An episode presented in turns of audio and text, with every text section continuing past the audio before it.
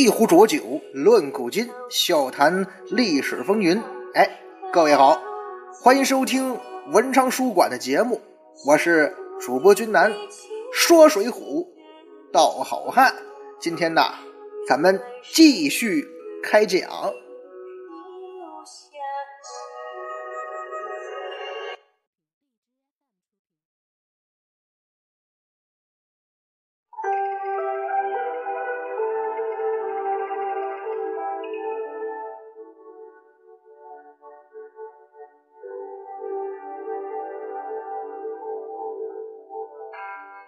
上一回啊，咱们讲了那位神机军师朱武。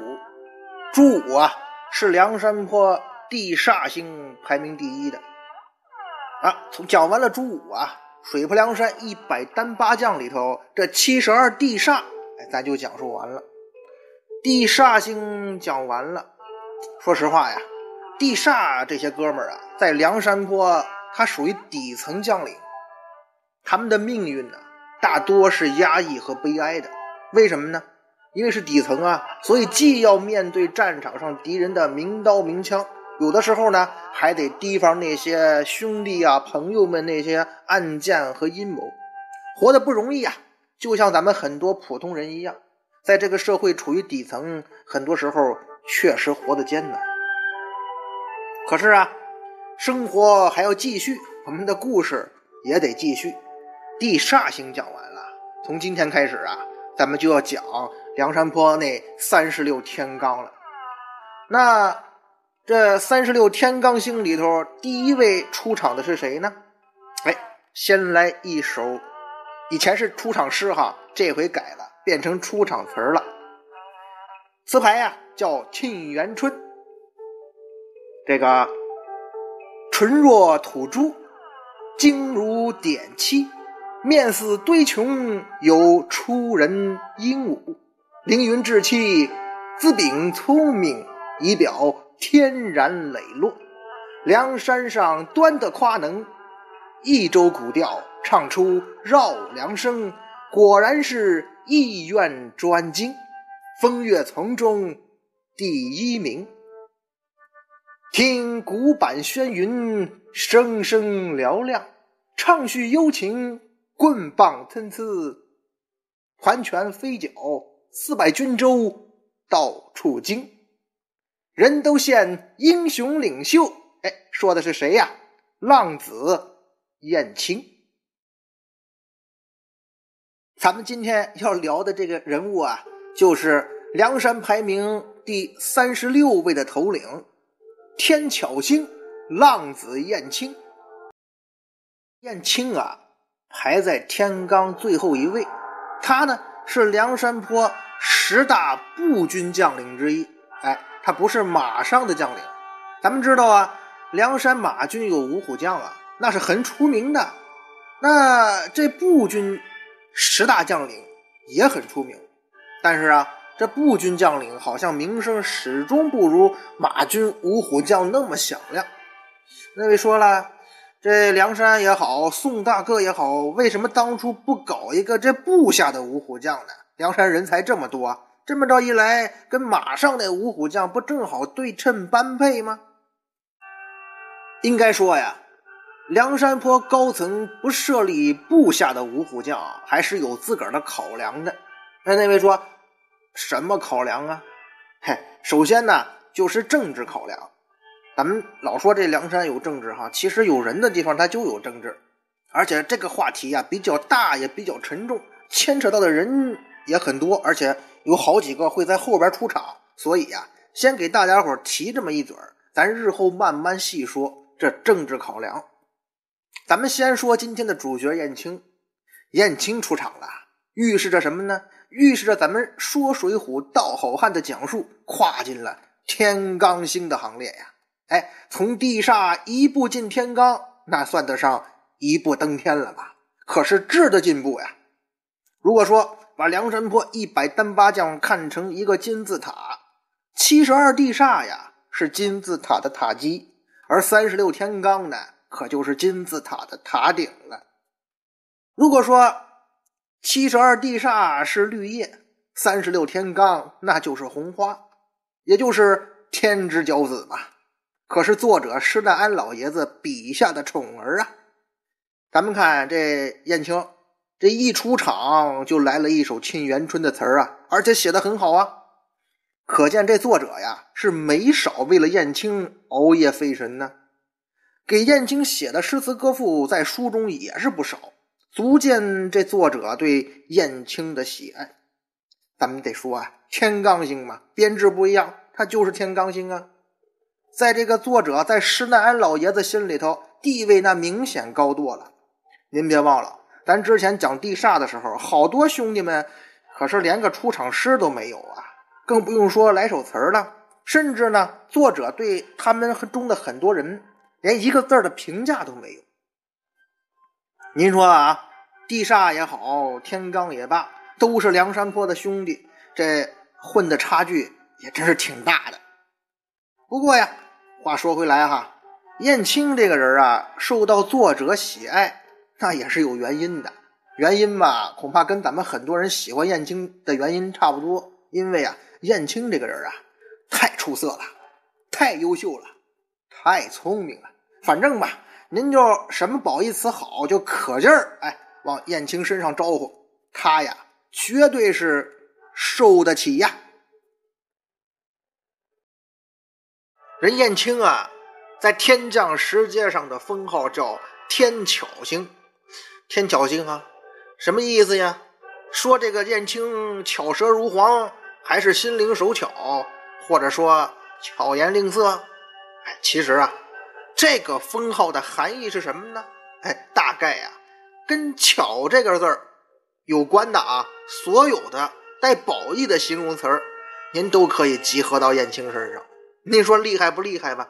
其实啊，甚至可以说啊，天巧星这个封号都不能包括燕青全部的本领，因为至少从书中来看啊，燕青这个人他所表现出来的本事，可不仅仅是一个巧字儿可以包括的。燕青呢，他的绰号叫浪子。哎那这个浪子是什么意思呢？是说他这燕青是个浪荡公子哥，还是应了那句俗语“浪子回头金不换”呢？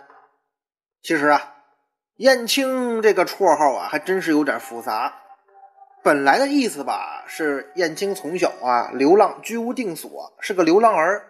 后来呢，他被卢俊义收留了。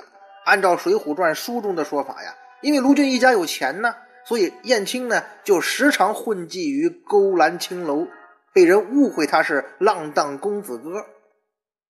那么，这就是燕青绰号的真正含义吗？肯定不是啊。这个绰号啊，在表面上解释的话，可能也就是这么两个意思。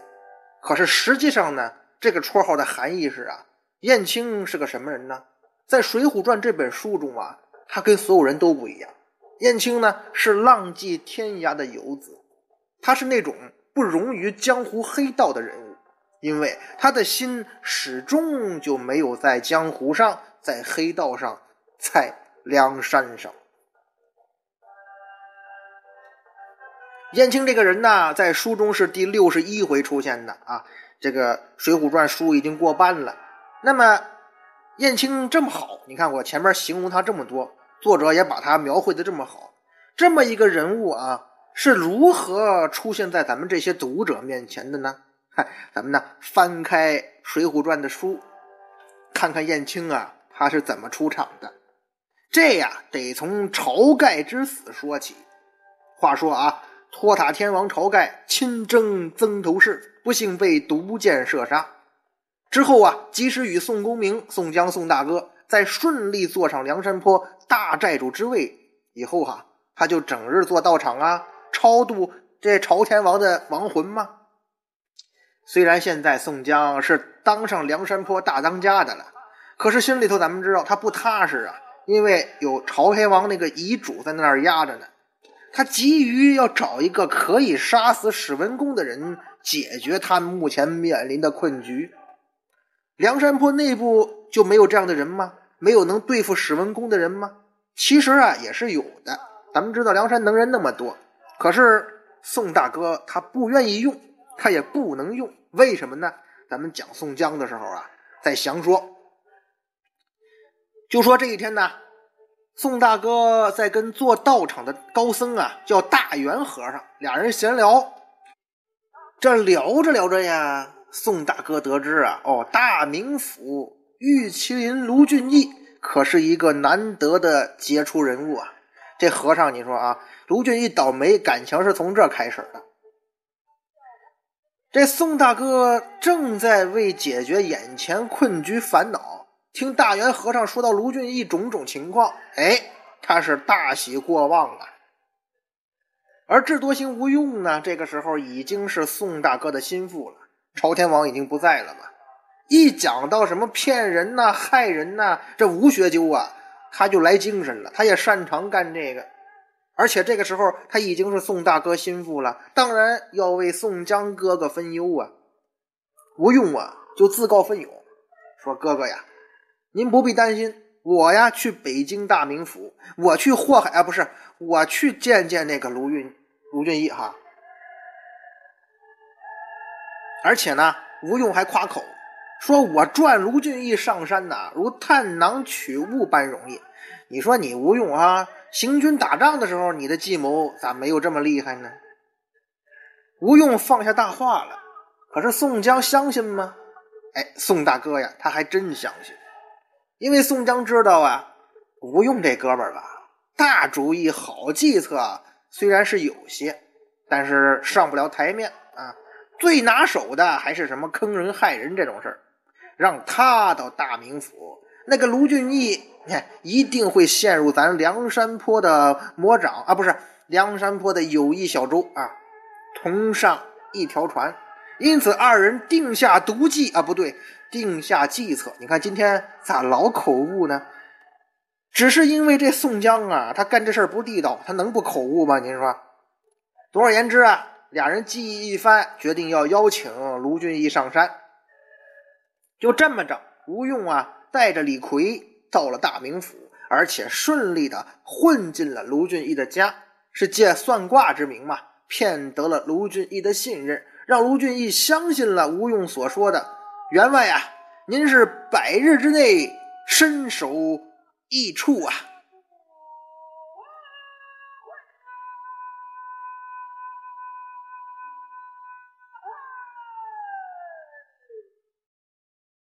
好你个吴用啊！你就这么着啊，在卢俊义、卢员外心里头种下这个恐慌的种子了，然后扬长而去。吴用是走了，卢俊义的心可就乱了。您说这卢员外啊，这么大一土豪，怎么会英年早逝呢？还什么百日之内身首异处？不行啊！我记得那个有个叫赵本山的说呀。人生最大的悲哀，那就是钱留着，人死了。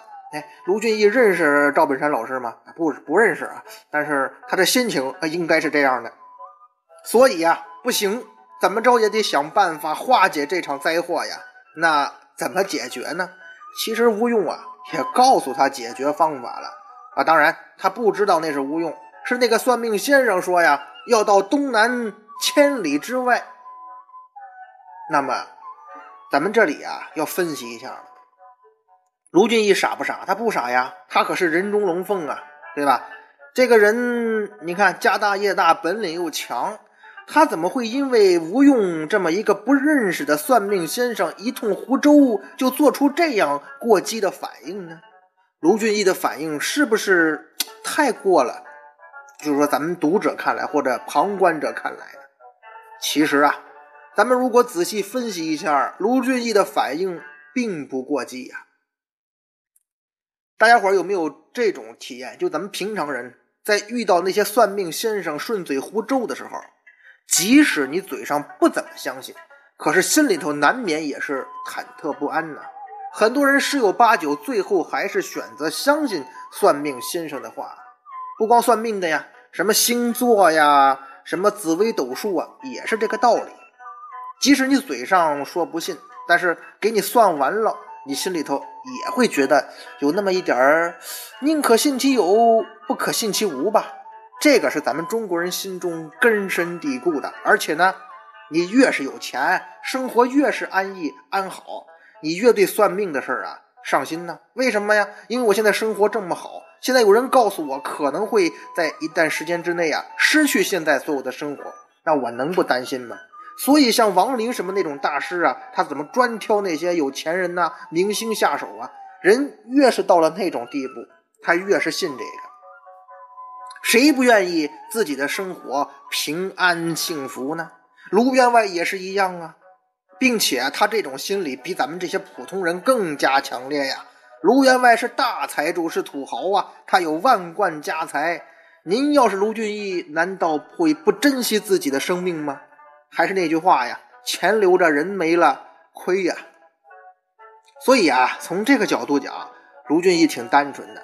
居然就相信吴用这种人的鬼话，而且他立即着手准备离开家，去什么东南千里之外，远避他乡。而且呢，既然卢俊义要离开家了，那你走之前得把家里头这事儿安排一下吧。所以呀，他就吩咐把燕青叫来。哎，这个时候啊，浪子燕青在《水浒传》书中他就出场了。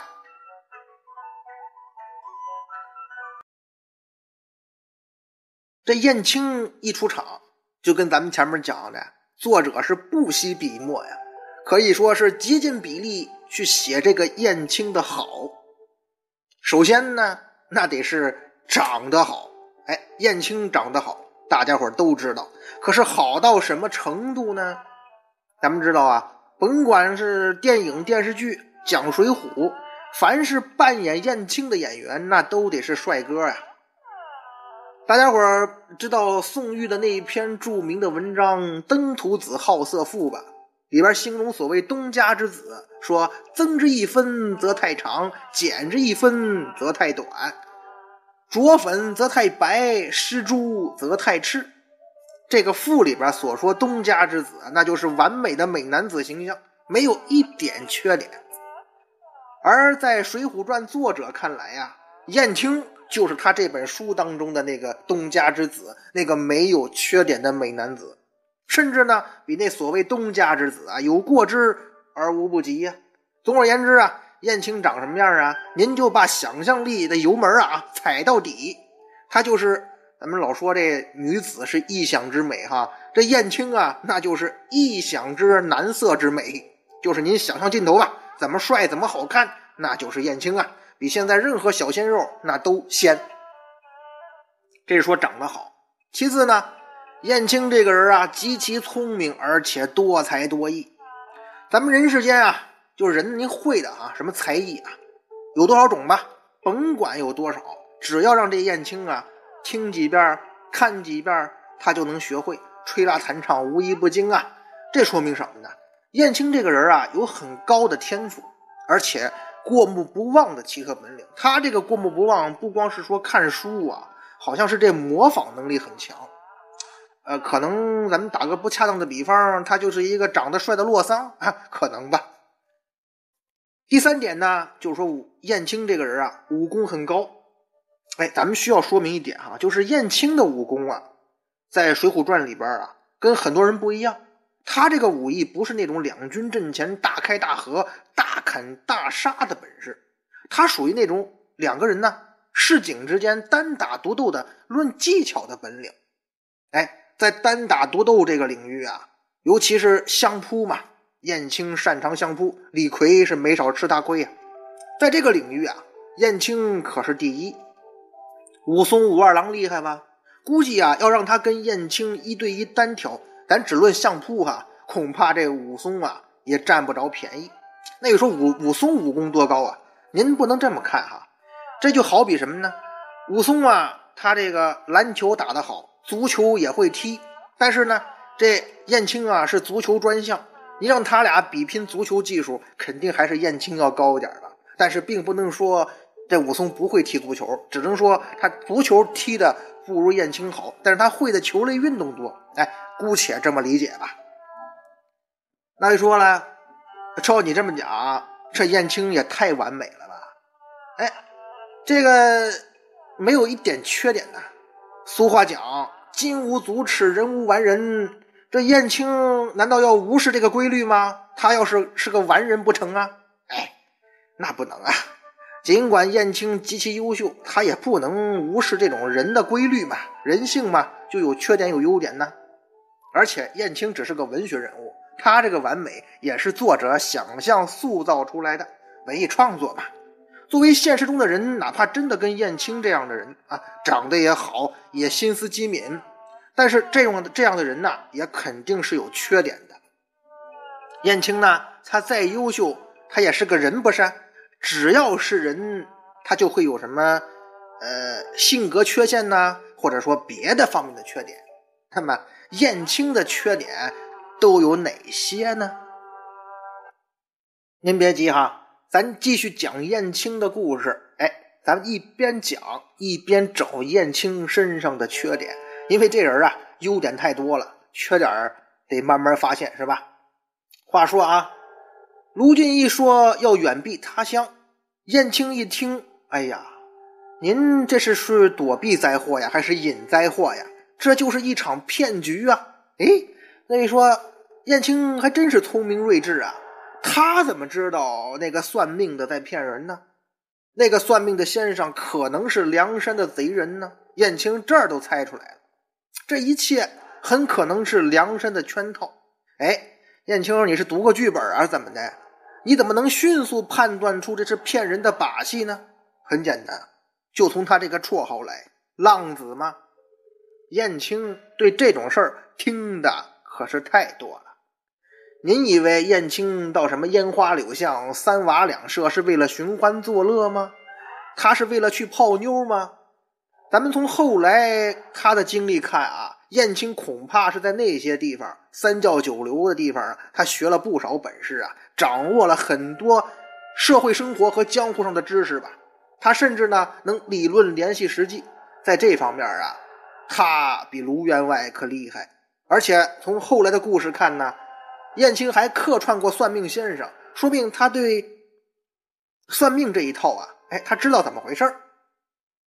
很可能啊，什么燕青也干过骗人钱财的事儿，那也说不定啊。至于燕青怎么会想到这是梁山的圈套呢？他真的读过剧本吗？哎，那不能啊，那只能说明燕青他在学习江湖知识的时候啊，他可没死记硬背，人家真的是活学活用啊。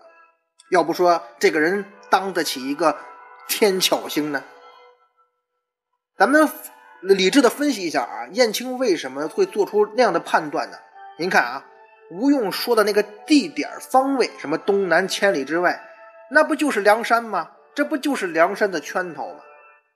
这说明什么？燕青地理学的很好啊！哎，也不尽然哈，不能单纯这么说。燕青地理确实不错，但是也说明他这些年可不止在大名府厮混呢。他早年是流浪儿嘛，而且呢，他可能走过江湖呀。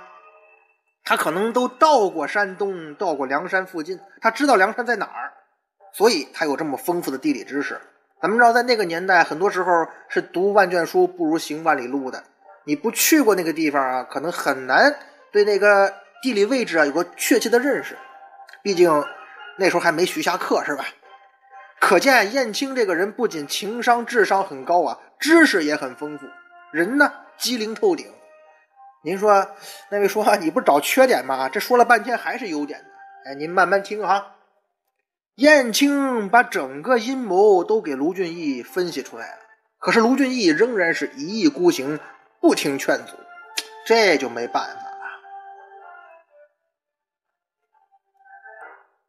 其实这个时候的情况是，卢俊义家里头，不管是燕青，还是那个管家李固，还是自己老婆贾氏。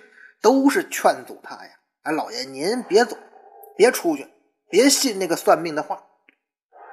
那您看啊，要是你办一件事，咱们平常人，你要做一件事，家里人都反对，多少你自个儿会犹豫点吧？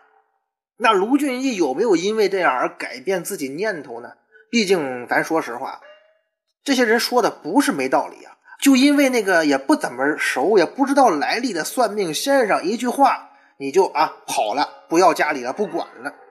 这搁谁只要是个正常人，他不都得琢磨琢磨吗？所以啊，咱们如果说揣测一下卢俊义的心理啊，这种时候他说一点犹豫都没有，那是不可能的。可是呢，卢俊义不傻呀，他如果冷静下来仔细想想，他这人虽然单纯哈，他他不是傻子呀，他如果冷静想一下，是不难想出其中的破绽的。但是咱们知道啊，卢俊义这种人呢，在咱们现实生活中也有这种人。能力很强啊，各方面条件都很优秀，随之而来的就是从小优秀嘛，就养成了一种孤傲的性格和那种高高在上的心理优势。哎，他不一定说是瞧不起人呐，或者怎么着，但他因为从小都是最优秀的人嘛，他会对别人有一种天然的心理优势。因为我从小就比身边的人强，所以这种人有个缺点，就是往往听不进别人的劝阻，哪怕他知道。可能这件事有问题，他也会一条道走到黑，因为他从小到大呀，赢的时候太多，胜利的时候太多，他老觉得自个儿是对的。这种人生活中可不少，反正君南身边就有。你看啊，卢俊义劝卢俊义这几个人啊，甭管是管家呀、燕青啊，还是自个儿媳妇儿，不是奴才呢，就是没什么见识的女流之辈啊，起码站在卢俊义角度，他会这么想的。你们这些人懂什么呢？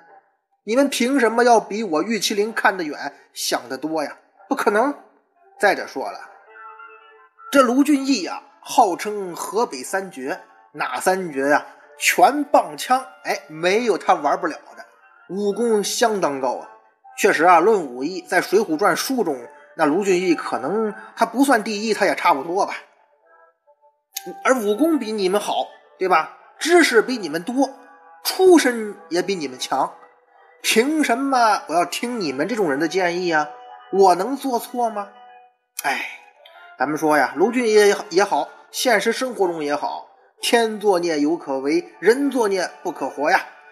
哎，大家伙就记住那句名言吧。反正君南是一直这么提醒自个儿，这是小时候我奶奶告诉我的哈。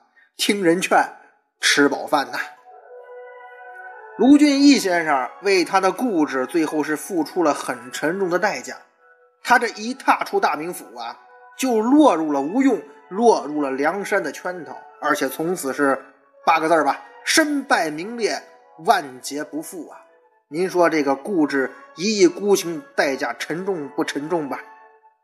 卢俊义这个人呢，他确实很优秀，可是呢，他这个性格呀，用现在话讲就是很傻、很天真。看着卢俊义他气呼呼远去的背影，燕青也是无可奈何呀。毕竟人家是主人嘛，自个儿的建议提了，老板不接受，你也没办法。这时候的燕青啊，只能待在家里头处理一下琐事。说到这儿啊，咱得让故事暂停一下啊，插播一下了。燕青出场了，哎，而且呢，用很短的篇幅，他这个形象就跃然纸上了。这个人很聪明，而且呢。很会理论联系实际，他很快第一反应就给卢俊义分析出了梁山的阴谋。那咱们要说了，咱们讲的是燕青哈，讲到燕青就代表咱们说水浒道好汉开始讲天罡星了，也就意味着什么呢？咱们正式进入了梁山的高级将领核心领导层了。天罡星这些人呢，这三十六位哈，故事太多。